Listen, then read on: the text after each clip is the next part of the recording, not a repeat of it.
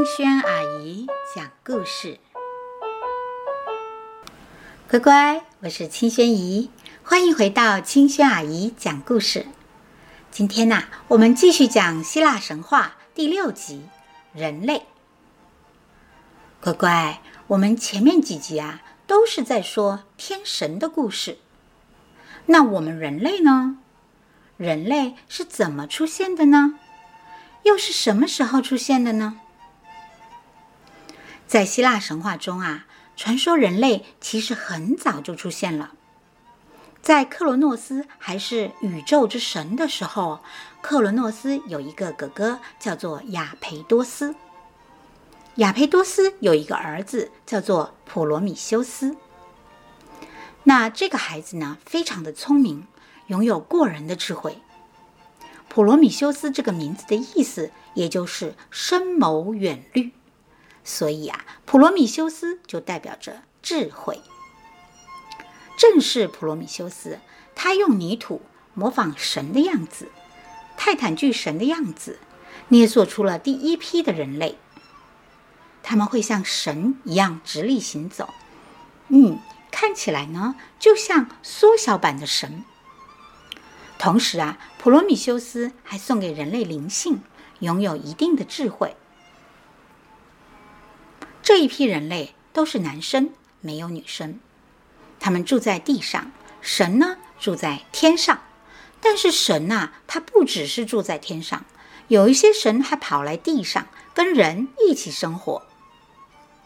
在一个叫做梅可涅平原的地方，人神就生活在一起，大家相处融洽。一起吃饭，一起跳舞，一起喝酒，一起唱歌，过得非常的快乐。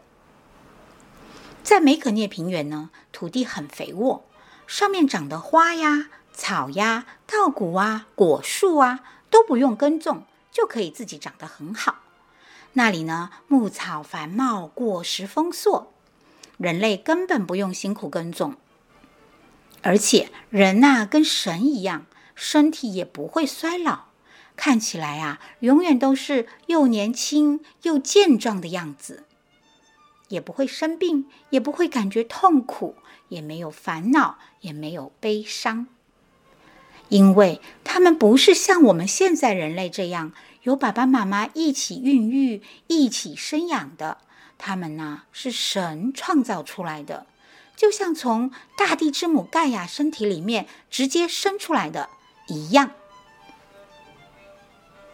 那时呢，人类彼此之间呢也没有争执，彼此相处的快乐又和平。一天一天的，他们度过无忧无虑的一生。不过呢，他们也是会离开这个世界的，大概是要过几百年，甚至更久的时间。但是啊，他们可能只是睡一觉。之后就消失了，而不是像我们现在人类感受到的死亡。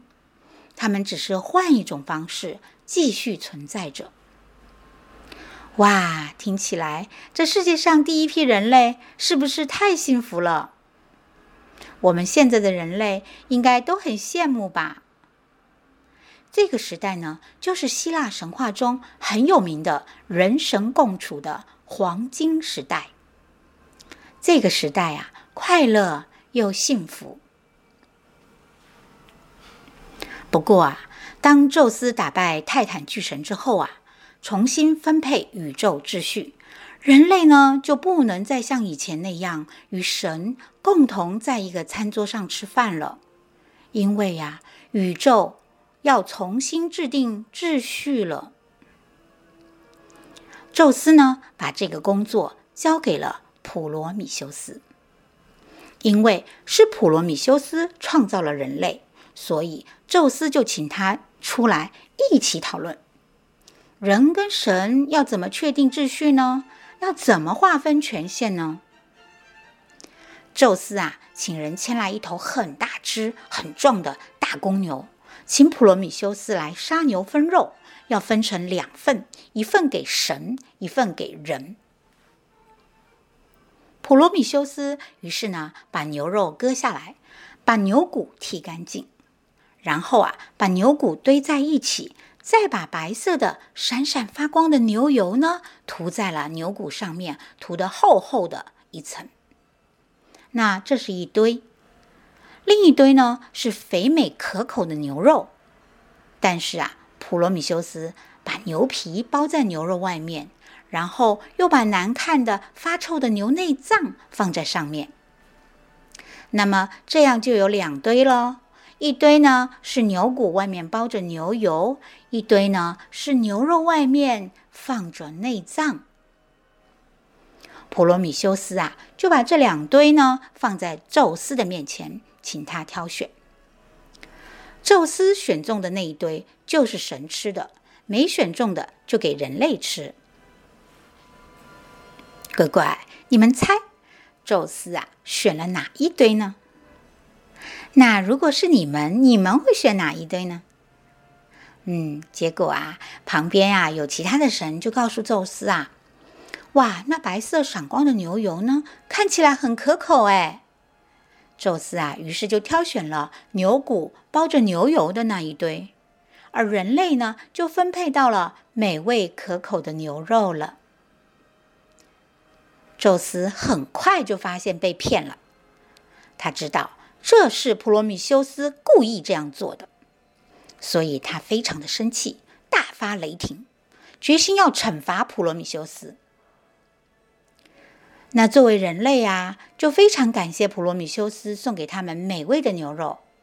但是啊，这个牛肉肉生吃是不好吃的哦，必须要用火把它烤熟来才会好吃。如果没有火，乖乖，这可口的肉啊，就会变成一堆难闻的腐烂的东西呢。不但不好吃，而且吃了可能会生病哦。宇宙的火啊，是宙斯控制的。在人神共处的美好时代啊，人从来没有想说：“哎呀，取得火是好困难的事情。”因为火一直都在一种叫做沉木的树顶上燃烧着。人类想要啊，直接去取就好了。可是啊，这回宙斯生气了，他决定要把火藏起来。哼，没有火了，看人类怎么吃那些生肉。普罗米修斯，你这么偏袒人类，这回看你怎么帮吧。哎呀，没有火了，人类不仅没办法煮饭。很多事情都没办法做啊！天气冷了，也没有火能够取暖，这下人类可真的麻烦喽。而且，因为人跟神不再吃同样的食物，以后人类必须靠吃这一种一定会腐烂的东西为生，那么人类的生命也将不能再像神一样可以永生，而是必然死去。所有的这一切，宙斯暗自得意。普罗米修斯，哈哈，你小聪明赢过我，但是你疼爱的人类可是要吃苦头喽。那么，面对宙斯的报复，普罗米修斯该怎么办呢？乖乖，那我们下一集再讲哦。拜拜。